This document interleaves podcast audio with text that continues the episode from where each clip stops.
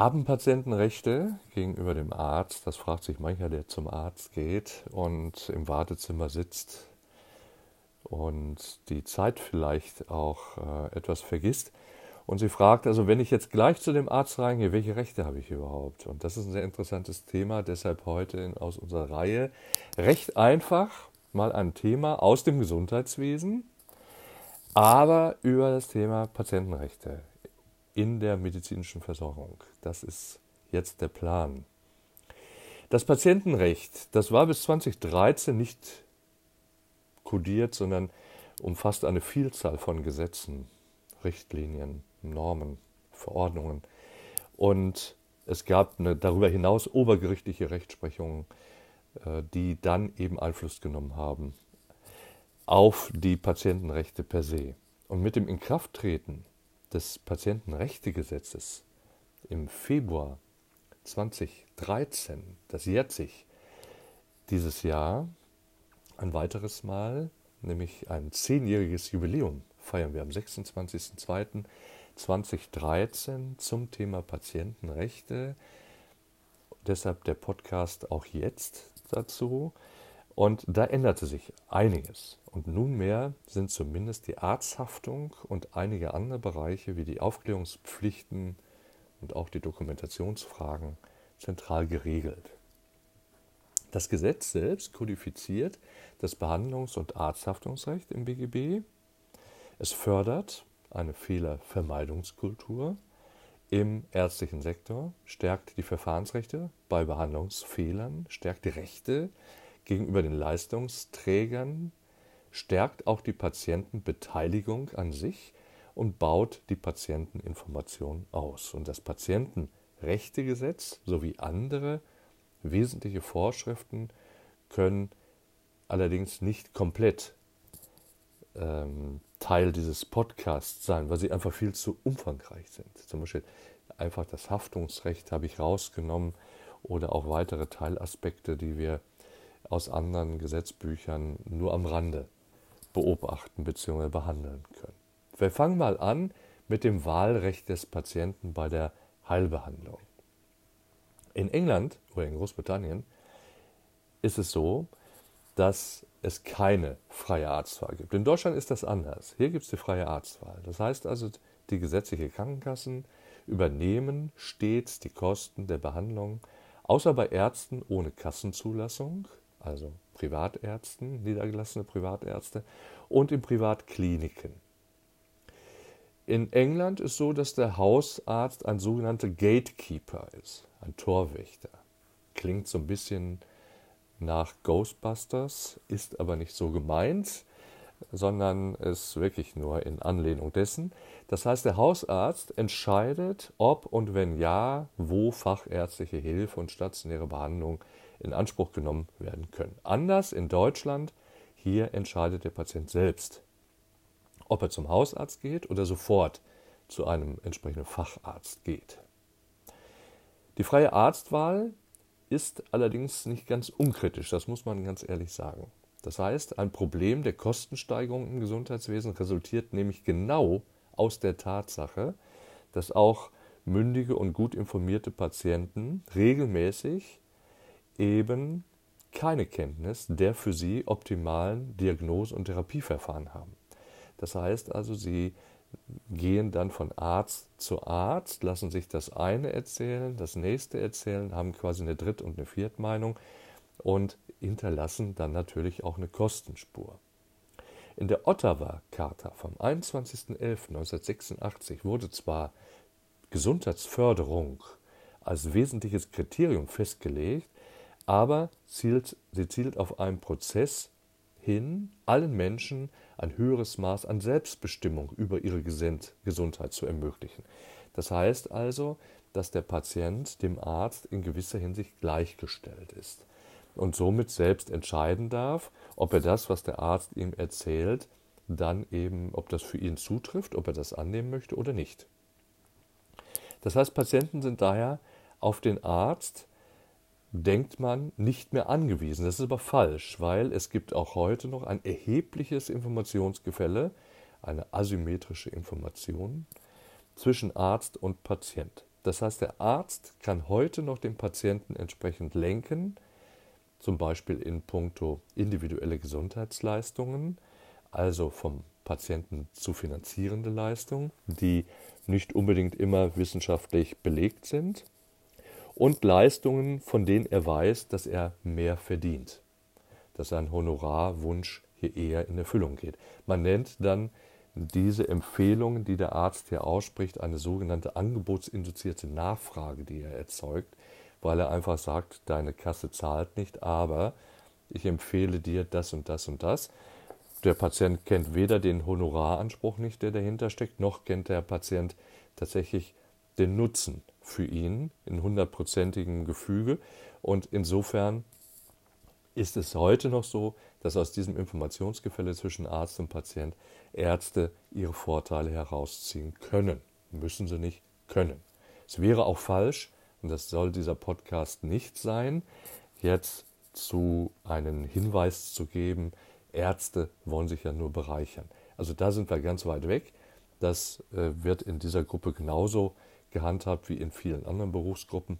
Da kann man allerdings nicht sagen, nur weil es um Patienten geht, das ist die schlechtere Berufsgruppe. Also deshalb, was das anbelangt, bitte nicht falsch verstehen. Das heißt also, der Arzt hat einen Anspruch, Leistungen zu bekommen, der Patient hat einen Anspruch, Leistungen zu bekommen. Das heißt, der eine will Honorarleistung, der andere möchte Sachleistungen bekommen. Und damit der Kostenträger hier nicht komplett ausblutet, hat er Hausarztmodelle. Genau in Anlehnung an das Prinzip, was wir in Großbritannien schon haben, eingeführt. Also Modelle, bei denen Patienten unterschreiben und sagen, okay, ich verzichte auf die freie Aus Arztwahl und gehe immer zu meinem Hausarzt, indem ich an diesem Modell teilnehme und der entscheidet, wann ich einen Facharzt besuche. Vorneweg hat der Patient auf jeden Fall, egal was es für eine Behandlung ist, ein Recht auf Qualität. So steht es in 70 SGB 5 Qualität, Humanität und Wirtschaftlichkeit, sagt der Paragraph. Und es geht also nicht nur um Leistungen, sondern auch um fachlich hochwertige Leistungen, entsprechend den medizinischen Standards. Heute sprechen wir auch von Leitlinien. Und da auf jeden Fall verankert ist im SGB 11 ein Paragraph 2 der Selbstbestimmung, wenn es um die Pflegeversicherung geht. Das heißt, die Leistung der Pflegeversicherung, so steht es dort in diesem Paragraphen drin, sollen den Pflegebedürftigen helfen, trotz ihres Hilfebedarfs ein möglichst selbstständiges und selbstbestimmtes Leben zu führen, das der Würde des Menschen entspricht. Punkt, Punkt, Punkt. Das heißt also, hier ist die Umsetzung in diesem Paragraphen des Grundgesetzartikels entsprechend dann realisiert. Das heißt also, man soll selbst entscheiden dürfen. So ist es im SGB V, so ist es im SGB XI. Ein Ziel ist es, all dieser Gesetze die Schaffung von Transparenz für den Patienten, um ihm die Möglichkeit zu geben, zwischen Angeboten vergleichen zu können. Das sind die unterschiedlichen äh, Ziele, die Gesetze im SGB V und SGB XI verfolgen, dass der Patient eben entscheiden darf, wer das für ihn das Richtige ist. Er berücksichtigt dabei natürlich viele subjektive Empfindungen. Der eine war freundlich, der andere hat Ahnung, hat keine Ahnung. Das kann er teilweise gar nicht richtig auseinanderhalten. Und deshalb ist, äh, ich sage jetzt mal, gerade das Qualitätsempfinden des Patienten häufig ein anderes Qualitätsempfinden als das, was die Einrichtung der Leistungserbringer hier letztendlich dann bietet. Was hat er noch für Rechte? Er hat ein Einsichtsrecht. Das Einsichtsrecht in die Patientenakte. Die Patientenakte ist das wichtigste Beweismittel im Haftungsprozess gegen den Arzt wurde zum Beispiel eine Untersuchung oder auch eine medizinisch notwendige Maßnahme vom Arzt nicht dokumentiert, dann auf jeden Fall wird zu seinen Lasten vermutet, dass er diese Untersuchung oder Maßnahmen auch gar nicht erst durchgeführt hat. Das heißt, jetzt tritt eine Beweislastumkehr zugunsten des Patienten ein. Das bedeutet aber nicht, dass dem Arzt der Gegenbeweis verwehrt werden würde. Das heißt, in dem Moment, wo der Arzt es nachweist, dass er die Leistung erbracht hat, dann ist dieser Vorwurf auch passé. Für den Patienten ist daher die Frage relevant, ob und unter welchen Voraussetzungen er eine Akteneinsicht hat, insbesondere dann, wenn er dem Arzt, es dem Arzt bewusst ist, dass der Patient die Akteneinsicht in einem Haftungsprozess gegen ihn benutzen möchte. Das Gesetz räumt dem Patienten das Recht ein. So steht es in 630 Absatz G Einsichtnahme in die Patientenakte und zwar eine vollständige Einsicht in die Patienten- und Behandlungsunterlagen. Und so muss ihm die Arztpraxis oder auch das Krankenhaus auf Wunsch die Unterlagen kopieren oder auch auf einen Datenträger zur Verfügung stellen. Nach dem Gesetz allerdings ist es auch möglich, dass Erben zum Beispiel und Angehörige dieses Einsichtsrecht haben, aber dass Akten, die ja generell zehn Jahre aufbewahrt werden müssen, dass diese Akten, die kopiert werden, gegen eine Gebühr herausgegeben werden dürfen. Also die Kopien, nicht die Akte, aber die Kopien. Die Einsichtsnahme darf in besonderen Ausnahmefällen abgelehnt werden, so wenn die begründete Befürchtung besteht, dass ein Patient dadurch gesundheitlichen Schaden nehmen könnte, zum Beispiel bei akuter Suizidgefahr. Ein weiterer Ablehnungsgrund können die Persönlichkeitsrechte Dritter sein, zum Beispiel wenn Angehörige und deren Beziehung zu ihnen in den ärztlichen Unterlagen erwähnt sind diese Angaben grundsätzlich zu schützen. In jedem Fall muss aber ärztlich begründet werden, warum eine Akteneinsicht abgelehnt wird. Und die Akte, ich hatte es vorhin schon erwähnt, wird über zehn Jahre aufbewahrt. Welche Patientenrechte gibt es noch? Und es gibt ja nicht nur Rechte, es gibt auch Pflichten. Ein weiteres Recht ist das Aufklärungs- und Informationsrecht. Das heißt, der Arzt muss eben vor einer Behandlung den Patienten aufklären über Wirkungen, Nebenwirkungen, Risiken, über mögliche Komplikationen, das kennen wir aus dem Bereich der OPs. Auch da auf jeden Fall muss ein Arzt entsprechend dann aufklären. Und er macht es auch, indem er sich ja dann absichert, indem er sich die Unterschrift des Patienten geben lässt. Aber es gibt auch Patientenpflichten. Das heißt also, wer über Behandlungsverträge spricht und Patientenrechte für sich reklamiert, der darf natürlich auch die Patientenpflichten nicht außer Acht lassen. Das wird häufig getan. Da der Behandlungsvertrag ein zweiseitiger Vertrag ist, ist hieraus nicht nur der Arzt verpflichtet, sondern auch der Patient verpflichtet. Und dieser ist zur Mitwirkung, das heißt zur Einhaltung der ärztlich vorgegebenen Anordnung verpflichtet. Also wenn Medikamente verschrieben werden, müssen sie auch eingenommen werden in dem Maße, wie der Arzt es verschrieben hat. Und hierbei hat der Arzt aber keinerlei Möglichkeit, diese sogenannte Compliance vom Patienten zu erzwingen oder einzuklagen. Also das kann er nicht, da es sich soweit nur um eine vertragliche Nebenpflicht handelt. Befolgt der Patient die ärztliche Anordnung nicht, bleibt er aber gleichwohl zur Zahlung der ärztlichen Vergütung verpflichtet. Der Arztvertrag ist ein Dienstleistungsvertrag. Der Arzt schuldet uns nicht Gesundheit, er schuldet uns eine Behandlung, nicht den Erfolg der Behandlung wie beim Werkvertrag zum Beispiel. Wendet der Patient ein, der Arzt habe ihn nicht richtig behandelt, den Vertrag also schlecht erfüllt, kann der Arzt, zum Beispiel wenn Medikamente nicht regelmäßig eingenommen werden, mangelnde Compliance entgegenhalten, wenn der Patient sich, wie gesagt, nicht an sämtliche Einweisungen hält. Die Zahlungspflicht des Patienten, die gehört zu den vertraglichen Hauptpflichten des Arztvertrages. Und die muss in jedem Fall erfüllen. Das heißt, bei gesetzlich Versicherten, also die Krankenversicherungskarte, die Gesundheitskarte, bei Privatpatienten die Rechnung, der Rechnungsausgleich für die Privatliquidation.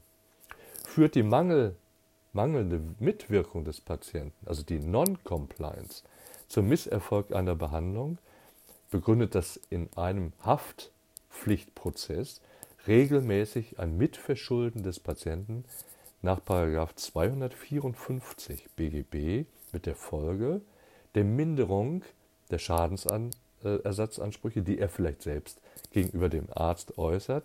Je nach Schwere des Mitverschuldens kann das sogar dazu führen, dass er gar keinen Schadensersatzanspruch hat, wenn er sich, wie gesagt, nicht an die ärztlich dokumentierten Regeln gehalten hat.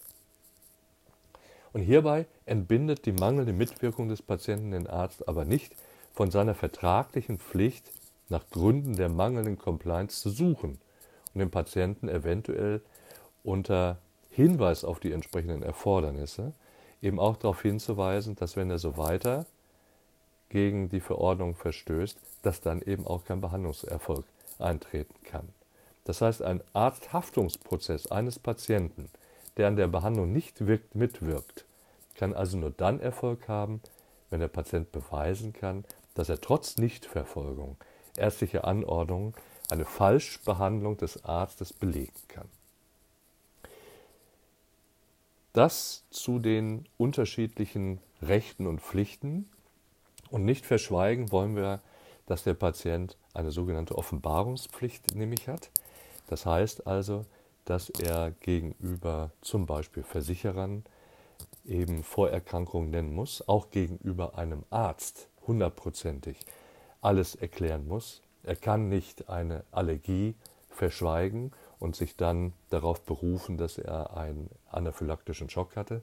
Das funktioniert nicht. Das heißt eben nicht nur Pflichten oder nicht nur Pflichten auf Seiten des Arztes gibt es, sondern es gibt auch eine ganze Reihe Patientenpflichten, die eben eingehalten werden müssen. In diesem sehr komplexen Bereich der medizinischen Versorgung. Soweit für heute. Das waren die Patientenrechte. Und am 26.02.2013 ist das Gesetz erschienen und dann haben wir zehnjähriges Jubiläum, was die Patientenrechte nach der neuen Gesetzverordnung letztendlich dann mit sich gebracht hat. Ich danke euch fürs Zuhören, wünsche euch weiterhin eine gute Zeit. Bis bald.